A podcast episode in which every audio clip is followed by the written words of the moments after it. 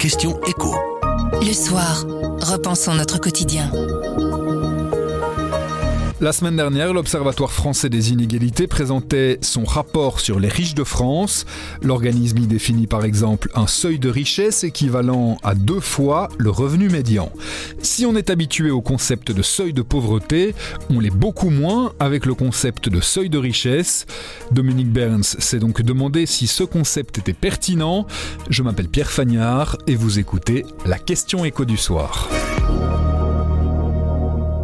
Dominique, est-ce que ça a du sens de parler d'un seuil de richesse, de définir un seuil de richesse comme on pourrait le faire pour un seuil de pauvreté? Je vous répondrai, Pierre, pourquoi pas À condition d'en connaître les limites.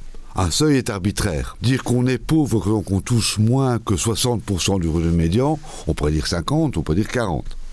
Surtout, il faut bien comprendre que le revenu monétaire ne suffit pas pour évaluer le train de vie d'une famille. Prenons deux familles qui seraient toutes deux légèrement au-dessus du seuil de richesse. Mais à revenu équivalent, si l'une habite dans une grande ville en location, les loyers sont élevés, et l'autre habite dans une petite ville, dans une maison héritée des parents, objectivement, leur situation n'est pas la même.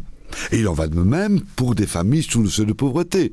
Si l'une d'elles a accès au logement social et l'autre non, eh bien, ce sera très différent au niveau de leur niveau de vie. Il existe aussi une objection spécifique concernant le seuil de richesse. Les pauvres ne possèdent presque rien. En revanche, le patrimoine est important pour les personnes les plus aisées.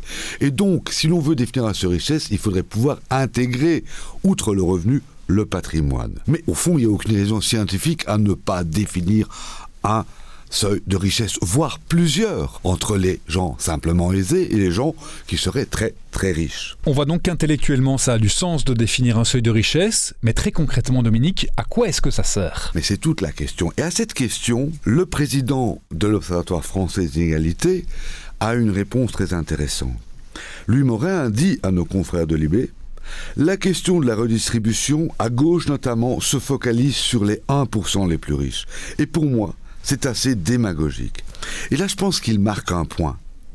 On peut bien entendu débattre de la taxation des très hauts patrimoines, critiquer les rémunérations astronomiques de certains grands patrons. Mais voilà, ça n'épuise pas la question des inégalités et de la justice sociale. Il faut cesser de raisonner par slogan, de penser au départ de nos préjugés. Il faut analyser la situation telle qu'elle l'est. Ces préjugés, justement, on a parfois l'impression que la Belgique, c'est une grande classe moyenne, qu'il y a très peu d'inégalités.